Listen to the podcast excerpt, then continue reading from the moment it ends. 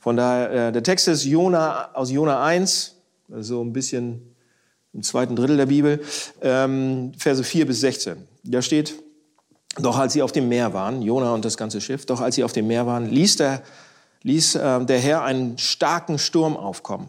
Das Unwetter tobte heftig, dass das Schiff auseinanderzubrechen drohte. Angst packte die Seeleute und jeder schrie zu seinem Gott um Hilfe. Sie warfen Ladungen über Bord, damit das Schiff leichter wurde. Jona war unter Deck in den hintersten Raum gegangen, hatte sich hingelegt und schlief fest. Da kam der Captain zu ihm und rief, was liegst du hier herum und schläfst? Los, steh auf und ruf zu deinem Gott um Hilfe. Vielleicht erbarmt er sich und lässt uns nicht umkommen. Die Seeleute sagten zueinander, schnell, lass uns das loswerfen. Wir müssen herausfinden, wer an unserem Unglück schuld ist. Das Los fiel auf Jona und sie stellten ihn zur Rede. Komm, sag uns, warum uns dieses Unglück getroffen hat. Was machst du hier? Aus welchem Land kommst du und zu welchem Volk gehörst du? Jona antwortete, ich bin ein Hebräer und ich verehre den Herrn, den Gott des Himmels, der das Land und das Meer geschaffen hat. Dann verriet er ihn, dass er vor Gott auf der Flucht war. Die Seeleute bekamen noch mehr Angst und machten Jona Vorwürfe. Warum hast du das getan? Was sollen wir jetzt mit dir machen, damit das Meer uns nicht länger bedroht? Denn die Wellen türmten sich immer höher auf. Da sagte Jona, werft mich ins Meer. Dann wird es sich beruhigen und euch verschonen. Ich weiß, dieses Unwetter ist nicht nur, dieses Unwetter ist nur durch meine Schuld über euch gekommen. Die Seeleute ruderten mit aller Kraft um doch noch ans Land zu kommen. Aber sie schafften es nicht, weil der Sturm immer heftiger tobte. Dann schrien sie zum Herrn, ach Herr, lass uns nicht umkommen, wenn wir jetzt das Leben dieses Mannes opfern müssen. Bestrafe uns nicht wie Mörder, die unschuldiges Blut vergießen, denn das, denn du hast es ja so gewollt. Sie nahmen Jona und warfen ihn ins Meer. Sofort legte sich der Sturm. Die Männer erschraken und fürchteten sich vor dem Herrn. Sie brachten ihm ein Schlachtopfer dar und legten Gelübde ab. Predigt heute geht um das Thema, wie wir mit äh, Sorgen und Angst in dieser Zeit mit Corona umgehen. In dieser Corona-Zeit. Und es ist, ich habe das am Anfang gesagt, es gibt viele Leute, die sich eine Menge Sorgen machen und äh, wo so langsam Ängste hochkommen, ähm, wie wir da alles werden. Ja, werde ich meinen Job behalten? Werde ich den nicht behalten? Wird meine Firma überleben? Wenn ich eine eigene Firma habe, wird die überleben, wenn ich eine wo angestellt bin? Oder wann wird die Schule endlich meine Kinder zurücknehmen? Wird sie irgendwann meine Kinder zurücknehmen? Also das ist auch eine Sorge, die ich von vielen Eltern höre. So. Oder werde ich vielleicht selber krank mit diesem Virus? Oder wird jemand in meiner Familie krank? Vielleicht sogar meine Eltern oder Großeltern so langsam machen wir uns dann doch Gedanken drüber oder kommen wirklich in so einen Sorgenmodus oder in so einen Angstmodus und wo Angst schon ist, das wird dann vervielfältigt und dann wird es immer größer. Und äh, selbst, ich sag mal, selbst wenn es irgendwann Medikamente für Corona gibt oder gegen Corona, irgendwann Impfstoff geben sollte, dann, dann wird es danach andere Dinge geben in Zukunft, ähm, über die wir uns Sorgen machen werden oder vor denen wir Angst kriegen oder Angst haben wegen diesen Sachen. Und es ist leider so, und ich kann nicht erklären, warum das jetzt genau so ist, aber es ist leider so, ich nehme das mal als Fakt, dass in unserem Leben wir uns Ängste, Sorgen machen, weil wir durch Krisen gehen. Unser Leben wird durch Krisen, Probleme, Leid, Sorgen, alle diese Sachen äh, gekennzeichnet sein vor denen wir dann Angst haben. Und die Frage ist dann, okay, wie gehen wir durch diese Sachen durch? Wie gehen wir damit um? Wie gehen wir mit Angst um? Wie gehen wir mit Sorgen um? Und ich denke, der Text, den wir, den wir vorhin gelesen haben, den ich euch äh, sozusagen vorgelesen habe, der kann uns helfen. Von dem können wir ein bisschen was lernen. Und ich fange gleich an. Vers 5, das ist der zweite Vers, den ich vorlesen, vorgelesen habe. Da steht, ähm, Angst packte die Seeleute und jeder schrie zu seinem Gott um Hilfe. Und ich weiß nicht, Seeleute, Damals waren, war das so, heute wahrscheinlich auch. Die sind nicht gerade ziemlich, zimperlich und fromm sind die auch nicht. Das sind richtige Typen gewesen. Aber hier sehen wir, da kommt ein Sturm und die haben so eine Angst, dass jeder anfängt zu beten. Ja? Das heißt, die erste Sache, die wir aus dem Text sehen können, ist, dass Stürme oder Krisen, Probleme uns helfen können, zu sehen, was wirklich tief in uns drinsteckt. Ja? So, was meine ich damit? Ungeachtet, was wir wollen, was die Leute von uns sehen oder wissen, ja? Ungeachtet dessen, was wir selbst von uns denken oder über uns denken. Stürme oder Krisen, Probleme, Leid, Schmerzen, Tod können uns zeigen, dass wir alle tief in unserem Herzen tief in unserem Sein sozusagen Menschen sind, die Gott erahnen. Ja? Ahnen, dass es ihn irgendwie gibt, ahnen, dass wir ihn brauchen, zumindest, wenn es ganz doll brenzlig wird. Und Stürme zeigen uns, die bringen das, zeigen uns das und die bringen das raus. Das ist die These. Mark Twain hat ähm, zum Beispiel ich weiß nicht, Tom Sawyer hat er geschrieben und Huckleberry Finn und all diese tollen Romane. Und Mark Twain hat am Ende seines Lebens darüber berichtet, wie, oder darüber geschrieben auch, wie als jemand aus seiner Familie sehr, sehr krank geworden ist. Ja, und ich weiß nicht mehr genau, ob seine Frau oder Tochter war, aber ähm, in dieser Not, in dieser Krise fing er an zu beten. Und er sagt dann, ich betete, ich betete wie ein Feigling, ich betete wie ein Hund. Er war so verzweifelt, weil er selbst ja eigentlich Atheist war und nicht an Gott glaubte, weil er Zweifel an Gott hatte oder Gründe genug, dass er eben, dass er eben nicht glauben wollte und glauben konnte. Aber in dieser Krise ähm, betete er zu Gott. Er betete. Ähm, und er sagt dann, es war, als, als wenn er nicht anders konnte, als wenn sich ein Muskel unbeabsichtigt einfach anfängt zu bewegen. Es war ein unfreiwilliger Reflex in ihm zu Gott hin. Und da sagen einige, okay, das beweist noch lange nicht, dass es einen Gott gibt. Okay, das will ich damit auch gar nicht sagen. Aber es könnte doch tatsächlich ein Beweis sein, dass es, ausgelöst durch Krisen und Leid und Probleme, keine wirklichen Atheisten gibt. Ja, kann man drüber nachdenken. In Römer 1 lesen wir das zum Beispiel. Da sagt Paulus das. Gott, ist, ähm, Gott sagt das durch Paulus. Tief in unserem Herzen steht da. Wissen wir, ahnen wir, dass es irgendwie einen Gott gibt, dass es da etwas gibt und, und dass wir zu ihm schreien können, dass wir zu ihm reden können. So, wir haben eine Ahnung davon. Und ihr fragt jetzt, okay, ja, wirklich? Du sagst das so, aber ist das so? Wie soll ich denn herauskriegen jetzt? Die Krise ist noch nicht doll genug bei mir angekommen. Wie soll ich jetzt herauskriegen in meinem Herzen, was da drin ist, was ich glaube? Was da, ne, wie können wir das versuchen rauszukriegen? Ähm, und da ist meine, wenn wir wissen wollen, pass auf, hier kriegen wir es raus, wenn wir wissen wollen, was da wirklich drin ist, was tief in unserem Herzen drin ist oder in unserem Keller, ja, dann müssen wir ganz schnell mal in diesen Keller reinspringen, reingehen, ihn überraschen sozusagen. Also wenn wir wissen wollen, Lassen wir uns mal im Kellerbild bleiben. Wenn wir wissen wollen, dass in unserem Keller, ob in unserem Keller Kakerlaken oder Ratten oder irgendwas sind, so Ungeziefer, ähm, dann, dann müssen wir, dann können wir dann, dann nicht mit Ansage runtergehen. Ja? Wir können da nicht so, so äh, sagen, okay, ich gehe mal in den Keller, Schatz, so, ne? Und ich gehe dann mal runter, ich gehe zur Tür, mach die Tür auf, aber ganz laut, ne? Quietsch erstmal Krach machen, dann Licht an, Licht aus, Licht an, Licht aus. Hallo, ich komme jetzt da runter, ja? Wenn ich, wenn ich so in den Keller gehe und dann, und dann gehe ich ganz betont, wollte ich mit der Kamera mal ausprobieren, gehe ich dann in den Keller und, ähm, und komme dann da unten an mit einer Baseballkeule und wundere mich und sag, oh, hier ist alles in Ordnung, es gibt überhaupt kein Problem, alles weg. Die hatten sogar so viel Zeit, ihren Code noch wegzuräumen. Super. Wenn wir so, wenn wir so in den Keller gehen, dann werden wir das nicht sehen, was da wirklich ist, oder? Ähm, dann werden wir, ich glaube, wir müssen, wir müssen den Keller überraschen. Also, also quasi, wir laufen zur Tür, reißen sie auf, machen das Licht an und mit einem Satz springen wir runter und dann sehen wir alles, was da rumkrabbelt und wegschlängelt und irgendwie wegläuft und wir, wir, wir, wir das ist zwar auch alles in den dunklen Ecken gleich wieder, aber wir haben es zumindest mal gesehen. Also wenn wir wissen wollen, wie es in unserem Herzen aussieht, da unten tief drin. Wenn wir wissen wollen, wie es wirklich ist, ähm,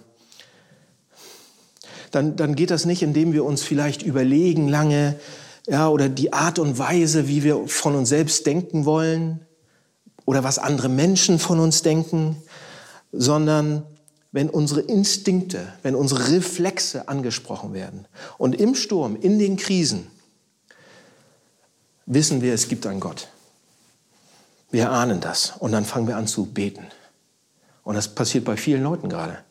Und Leute, seit den Anfängen des Hamburg-Projekts, seit wir angefangen haben, gab es immer wieder Leute, die Christen geworden sind.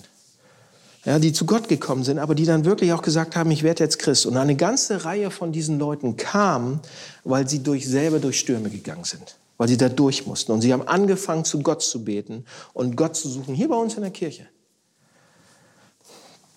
Ähm, seht ihr, wenn, wenn wir aus dem Gleichgewicht kommen, können wir sehen, wer wir wirklich sind, was wir, was wir brauchen. Und Stürme zeigen das uns manchmal. Vielleicht, vielleicht ist das die eine gute Sache von Corona, dass sie uns zeigt, ja, was hier drin ist und dass wir Gott brauchen und dass wir ihn hier ahnen. Wir ahnen Gott und wir brauchen Gott. Okay? Das war so der erste Gedanke. Der zweite ist, spätestens, pass auf, spätestens, wenn die Stürme jetzt kommen oder sie sind schon da, ähm, dann fangen wir an, uns Sorgen zu machen. Und ich, ich weiß das von vielen Leuten, die, die fangen an, sich Sorgen zu machen oder bekommen jetzt richtig Angst. Ähm, und sehr häufig passiert es dann, eben, das sehen wir auch, dass Leute religiös werden. Das heißt, wir haben unheimlich viele Klicks bei diesen Videos. Wir haben Leute, die auf einmal wieder ähm, sich beschäftigen mit diesem Glauben oder auch anfangen zu beten oder anfangen zu Gott zu schreien. Ähm, und dann werden wir auch noch, Leute, das ist ja das Witzige eigentlich, von vielen Seiten dazu ermutigt, ähm, das auch zu tun. Wenn man zum Beispiel zum Arzt geht äh, und man sitzt beim Arzt und hört ihm zu und der sagt auf einmal, oh, jetzt können wir nur noch beten. Dann, dann weiß man, jetzt ist der Zug abgefahren. Also jetzt kannst du nur noch, das ist so, dass, aber das sagt er manchmal. Ja?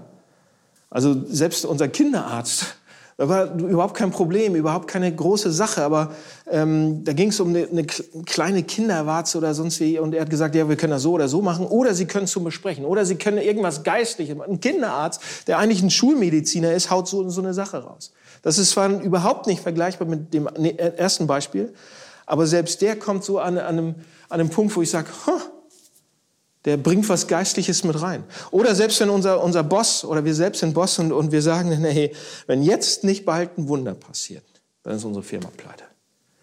Der eine oder andere hört das gerade. Ja?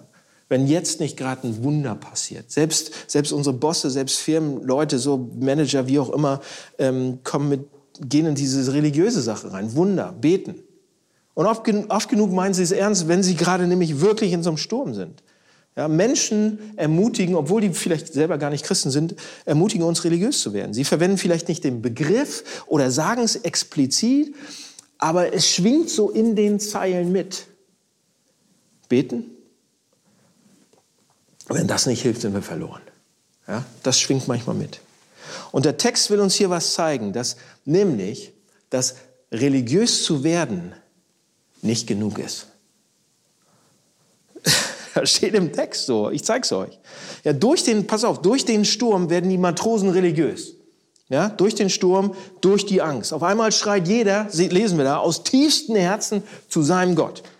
Aber das ist nicht genug. Der Sturm hört nicht auf. Und Jona liegt dann unten im Schiff, hatte ich vorgelesen. Und die gehen alle zu ihm und kommen und sagen, wie kannst du schlafen? Steh auf, rufe deinen Gott, vielleicht kann er uns helfen, dass wir nicht untergehen. Ja? Wo ist denn dein Gott? Unsere helfen gerade nicht, gib uns deinen Gott. Und das hilft auch nicht. Selbst das hilft nicht. Ja, sie hatten erwartet, dass Jona seinen Gott bei sich hat. Das war damals so in der Antike. Ja, man konnte die Götter mit auf, auf die Reise nehmen. Man konnte, das waren manchmal Statuen oder kleine Goldbilder oder sonst irgendwas. Jeder hatte auch seinen eigenen Gott damals. Und, und in diesem Sturm, in dieser Angst, in dieser Krise kommen sie und werden alle super religiös, aber es hilft ihnen nicht. So, warum? Warum hilft die Religion an der Stelle nicht? Warum, warum hilft das nicht? Seht ihr, jeder von denen hatte ja seine kleinen Götter.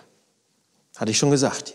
Und, und damals war es so, jede Sache eigentlich, das Meer oder Geld oder Gold oder die Wirtschaft oder Natur oder Tiere oder Liebe oder Sex ähm, die Sonne, alles Mögliche, der Mond, alles Mögliche konnte angebetet werden. Alles Mögliche konnte zu einem Gott werden. Man konnte nicht alle haben, man musste sich immer ein paar aussuchen oder einen aussuchen, was man anbeten wollte, unter wessen Schutz man sich stellen wollte. Ja, so einige Leute haben zum Beispiel den Gott des Wohlstands angebetet, einige Leute haben die Göttin der Sexualität angebetet. Also sie wählten sich eine Sache aus, irgendetwas, und machten sie zu ihrem Gott. Sie setzten dann alle ihre Hoffnung darauf. Ähm, das wurde sozusagen der wirkliche Mittelpunkt ihres Lebens und sie beteten diese Dinge quasi an. Und wir sagen, oh, das haben die damals gemacht, sowas machen wir heute noch nie. Wir sind nur in Hamburg, ja, wir leben hier, im Heute und Jetzt, wir sind säkular, säkular und intellektuell und aufgeklärt.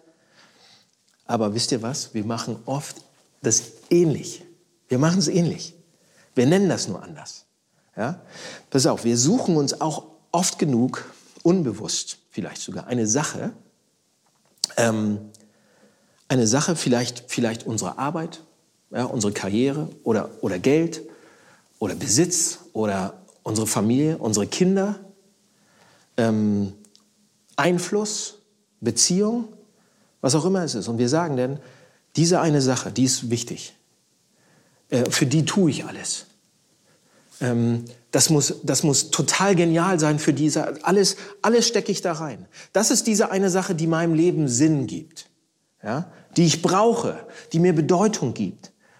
Und in einem gewissen Sinn ist das dann ein Gott, ein Gottersatz.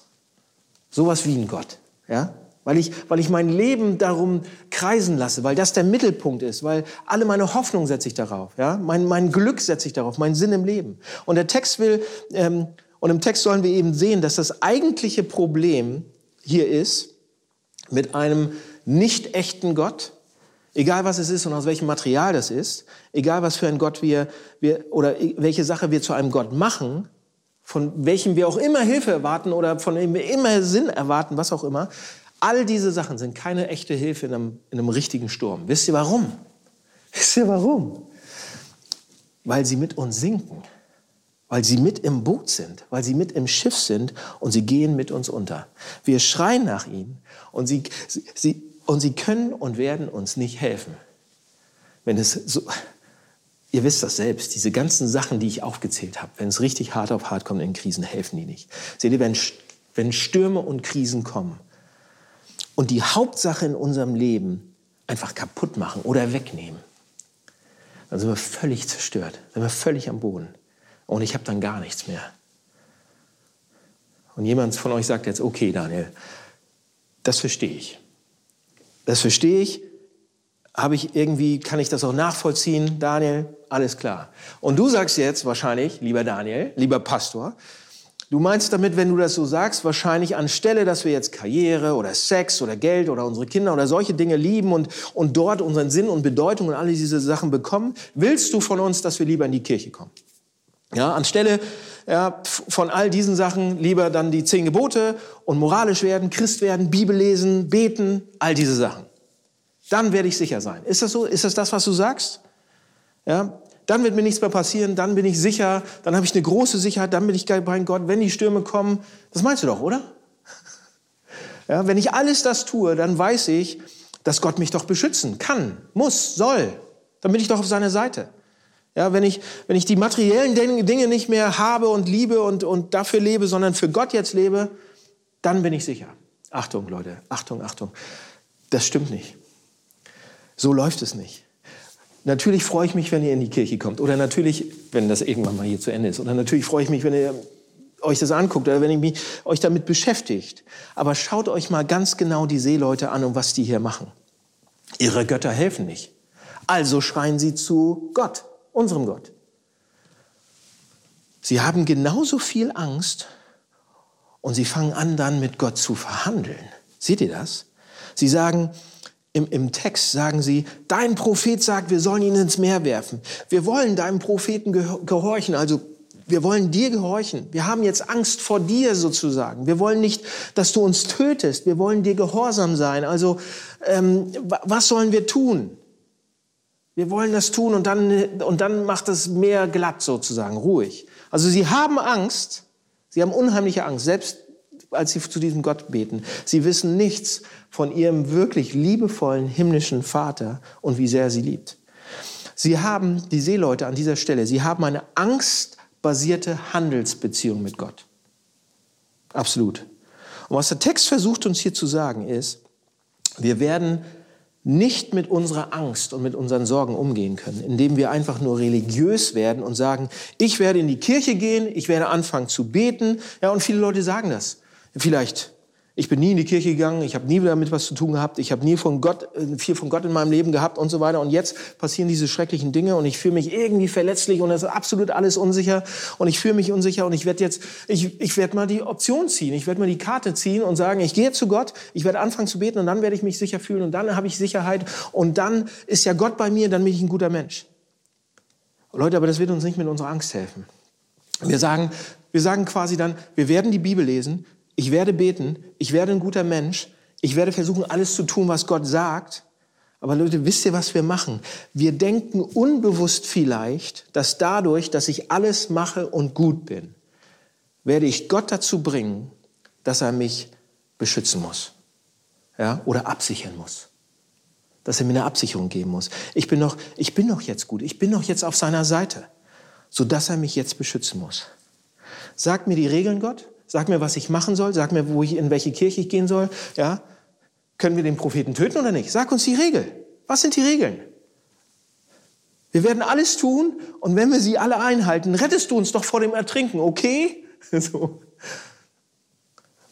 Und viele Menschen, gute Menschen, Kirchenmenschen, alle möglichen Christen haben so eine Herangehensweise an Gott und an Religion.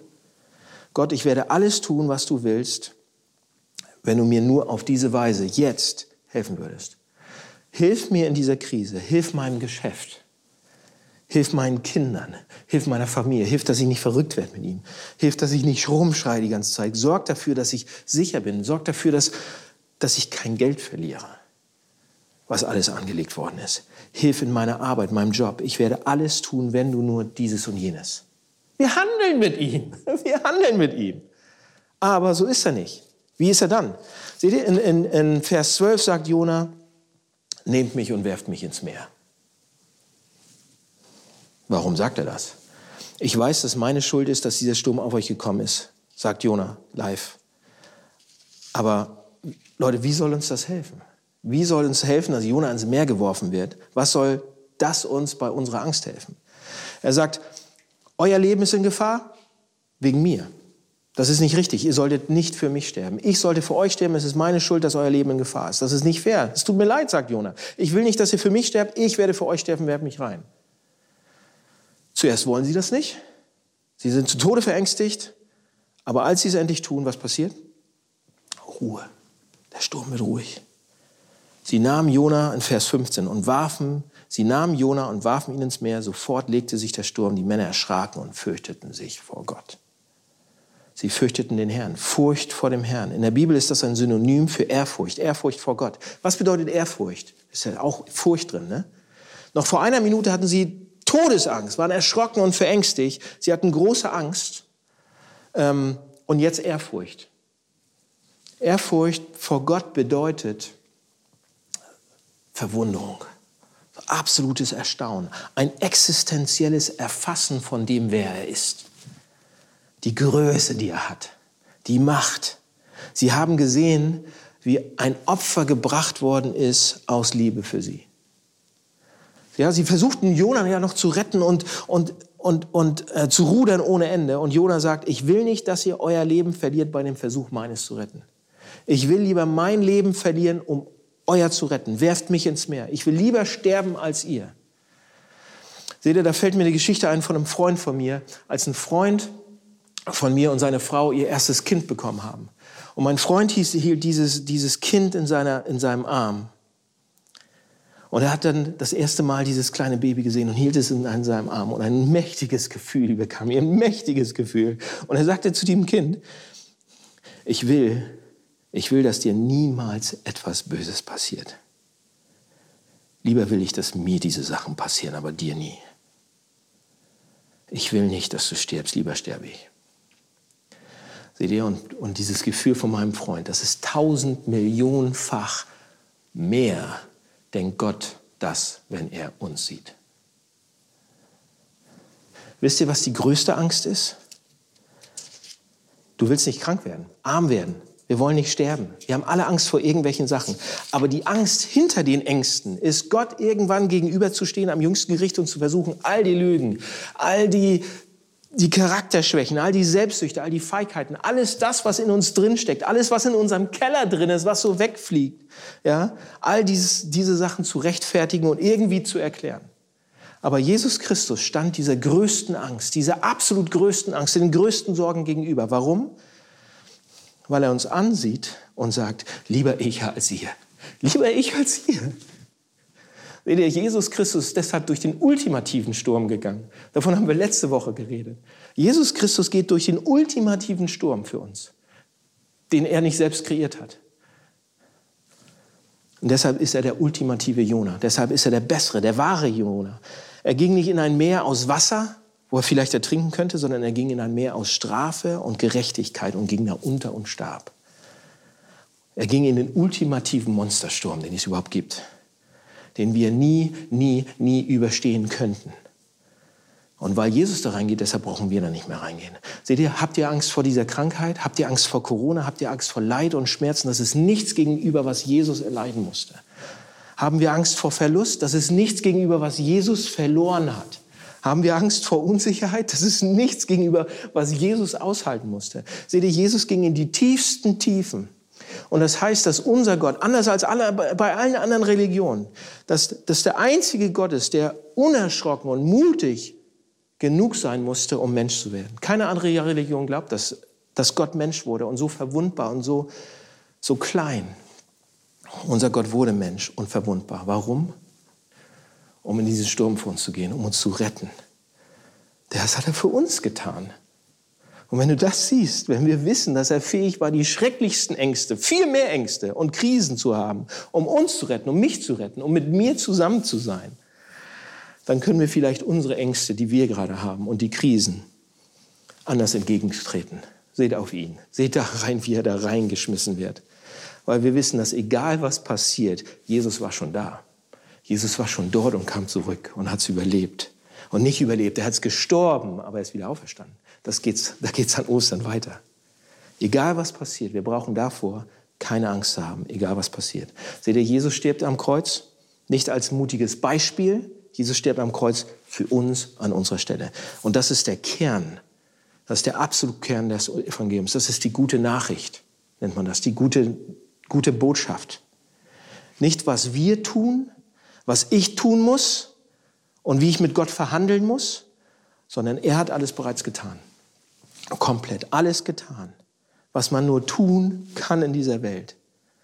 Und ich kann Gott in keinster Weise mit irgendwas beeindrucken oder da was hinzufügen oder etwas tun, dass er mich nicht mehr liebt. Ich kann ihn in keinster Weise was hinzufügen oder beeindrucken, außer ihm zu sagen, dass ich mich retten lassen will.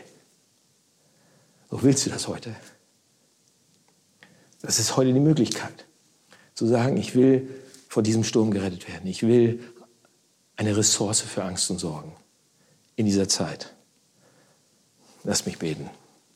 Lieber Herr, vielen Dank, dass du größer bist als dieser Sturm und größer bist als unsere Ängste und Sorgen. Und wenn wir sehen, wie du der ultimativen Angst und diesen ultimativen Sorgen entgegengetreten bist und wie sie dich zerschmettert haben, damit wir ultimativ am Ende nicht diesen Sachen gegenüberstehen müssen, sondern durch dich gerecht sind und durch dich gerettet sind und durch dich fein sind mit Gott. Wir brauchen nicht mehr verhandeln mit dir, weil du hast alles klar gemacht, alles bezahlt. Wir sind sicher. Lass uns das reinsacken in diese Zeit.